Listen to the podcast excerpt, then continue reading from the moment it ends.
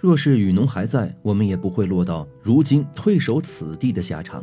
这是蒋介石在逃到台湾省后经常说的一句话，而且说这话的时候呢，他也从不避人，甚至还在自己的日记里写过这样的话，足以见得戴笠在老蒋的心目中是有多么的重要。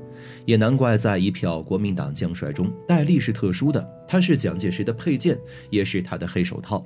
这个男人是罗斯福总统想见都未见成的对象，也是军统中最令人闻之色变的人物。戴笠一生杀人无数，手段狠辣，却在一起空难中离奇丧生。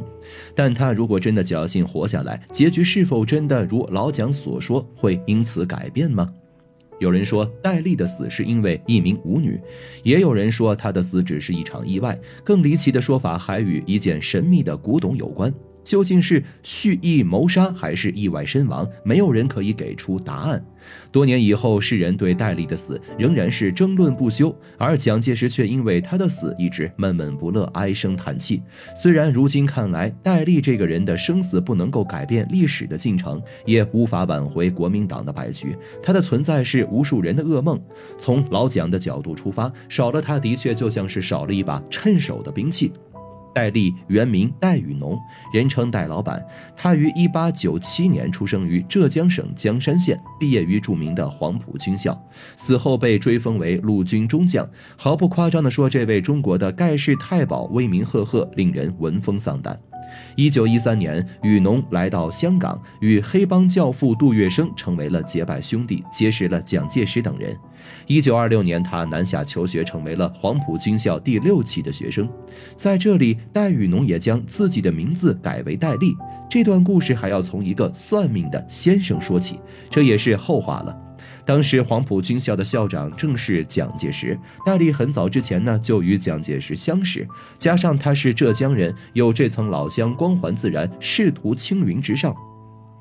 戴笠长期执行特工间谍任务，帮蒋打探情报，铲除异己。当时人们都称呼他为蒋介石的佩剑。在老蒋的支持下，戴笠创办了蓝衣社，也就是军统的前身。鼎盛时，组织里的特工可达五万人之多，势力遍布世界各地。他们分布在当时社会的各个行业，有军人、警员、交通职员、外事领馆人士，凭借绑架、刺杀、监视、逮捕等手段执行任。任务迫害无数异己。抗日战争时期，军统负责刺探情报和暗杀的汉奸，为了保卫祖国、击退日本，军统创造了一个又一个侦察奇迹。据说当时国军没有雷达，但是戴笠仅凭人力，竟然能够准确探查到日军侦察机来袭的距离、架次和准确的时间。可以说，军统的谍报工作为抗日战争胜利做出了重大贡献。那时有这样一句话形容戴笠和军统的关系：戴笠即军统，军统即戴笠。那么，戴笠在军统中的权力究竟有多大？抗日战争时期的美国战情局调查。戴笠当时至少指挥着三十二万人，他的权力甚至可以藐视当局政府，而那些被他拿捏家人性命只能够卖命的人更是不计其数。这样一位心狠手辣、杀人如麻的人物，必然是得罪了不少人的，所以他的下场也可以想象。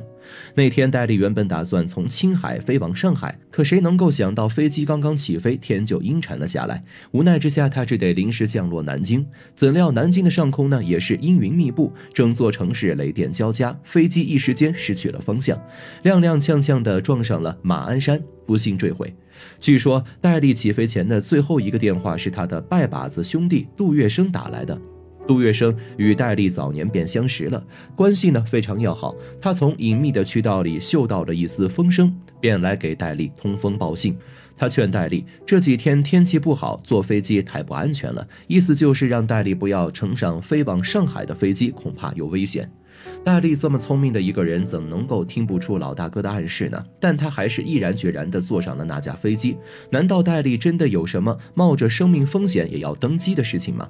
然而，还有更不合理的事情发生。就在飞机坠毁前几天，戴笠的下属毛人凤发了一封电报，催他赶快返回重庆。原来，当时国共正在和谈，各党派的许多人都希望取消特务机构，更是直接点名要求解散国民党军统。也有人说，戴笠死于飞机坠毁之事，只是一场精心策划的金蝉脱壳。事发时，戴笠本人可能并不在飞机上，他策划这次空难就是为了躲避蒋介石的追杀。此次重庆谈判，许多人要求撤销军统，蒋介石迫于压力，很有可能妥协。再加上当时戴笠和美国关系密切，这对蒋介石来说是一个极大的隐患。一山难容二虎，老蒋已经开始对他产生忌惮，撤销军统不是没有可能。此时的戴笠极有可能已经成了蒋介石的弃子，执掌军统多年，戴笠得罪的人数不胜数，仇家早就对他虎视眈眈。再加上他知道了蒋介石那么多的秘密，老蒋也未必能够让他活着离开。一旦蒋介石撤销了军统，没有了军统的保护，那相当于是让戴笠等死。有了这样的动机，就不难解释戴笠为什么要制造这起完美的炸死事件了。但这个说法很快就被人证实是假的。毕竟戴笠被称作蒋介石佩剑，他虽然是撼动蒋介石地位的一个威胁，但更是他工作上的左膀右臂。没有了戴笠，蒋公的许多工作都无法开展。况且当时的蒋公一门心思都扑在了国共斗争上，他远在重庆，根本无暇暗杀戴笠这个自己最得力的助手。得知戴笠的死讯后，蒋介石亲自帮戴笠选择墓址下葬，葬礼上的他面色沉痛，根本看不出伪装的痕迹，因此这个可能也被排除了。剩下的只有可能是他杀和天气这两个因素了。当时众说纷纭，却没人能够为戴笠的死给出一个确切的答案。直到一九四九年三月二十一日，军统处长沈醉重新回到事发地点，对戴笠之死始终心存疑虑的他，这一回终于发现了一个破开谜题最重要的线索，那就是在戴笠出事的地点，当地百姓竟然挖出了一柄九龙宝剑。这把剑可不得了，他先后作为陪葬物葬在乾隆、慈禧两人的墓中，后被孙殿英盗出。孙殿英害怕宝贝在手变成众矢之的，便想通过戴笠将剑转交给蒋介石，从而贿赂军统。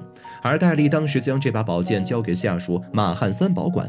谁知没多久，马汉三被日本人抓走。为了不受刑，马汉三不但辩解，还做起了卖国贼的勾当，将乾隆爷的宝剑交到了日本人手里。虽然后来日本人战败，宝剑重新回到了马汉三手上，交还给了戴笠。但你要知道，日本人可是戴笠的死敌。马汉三的辩解无疑犯了戴笠的大忌。戴笠事后不处置马汉三才怪。因此，为了防止戴笠对自己痛下杀手，马汉三决定先下手为强。他安排心腹刘玉珠在戴笠的飞机上投放了定时炸弹，因为只要戴笠死了，自己的性命就能够保住了。听到这个说法的马家人坐不住了，他们纷纷出来澄清谣言，称杀害戴笠的并非马汉三。但是这并不能够堵住悠悠之口。一九四三年，保密局发文称，查明了戴笠之死的真相。在呈给蒋介石的绝密文件中，他们指控戴笠确为马汉三所杀。随后便参与此事的马汉三等人全部秘密处决，真相大白。威风一世的戴笠最终死在了自己的得力干将手里。杀人者终被他杀，害人者终被人害。不得不令人叹息，戴笠之死的谜团解开了，可他冒着生命危险也要飞去上海的原因呢？其实结合当时的背景来看，答案显而易见。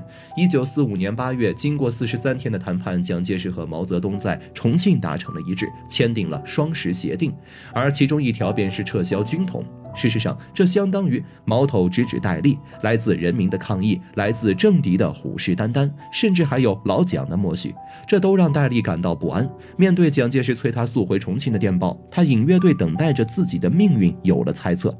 可他不甘心啊，他还想做出最后一搏。于是就在一九四六年的三月十六日，戴笠怀揣着两个目的，从北平飞往了青岛。一来，他猜到蒋介石要撕毁协议开战，这势必需要得到美国海军的支持。他此行前去，若能够解决这个问题，便可以在老蒋那儿立上一功。二来，他想给自己找条退路，若是军统解散，树敌众多的他转而做个海军司令，也不算太糟。谁知道他这一去跑了个空，原来他本来想去拜访的青岛客人已经飞去了上海。没办法，戴笠只得调转方向，乘上了飞去上海的飞机。此去一行，事关他全部的身家命运。看着雷电交加的天空，戴笠想着：若是赌赢了，他还是蒋公身边的左膀右臂，一人之下，万人之上；可若是赌输了，不过是兵败如山倒，横竖一条命罢了。就这样，这位中国谍报史上最为著名的风云人物，坐上了他生命中的最后一班飞机，永远的沉睡在了马鞍山下。戴笠死后，军统也失去了最核心的人物，大家各自找神仙，各自谋出路。即便是毛人凤接手，也是接手的已经四分五裂的军统。所以蒋介石看在眼里，也是急在心上，但也无济于事，只能够叹息戴笠死得太早吧。不过，即便他活着，又能怎么样呢？国民党大势已去，整个国民政府就如同这四分五裂的军统一样，从内部都坏了，又失了民心。又有谁愿意支持这样的政权存在呢？区区一个戴笠，怎么可能力挽狂澜呢？人心向背，代表人民、代表百姓利益的共产党，才是中国人民最正确的选择，这也是历史必然的选择。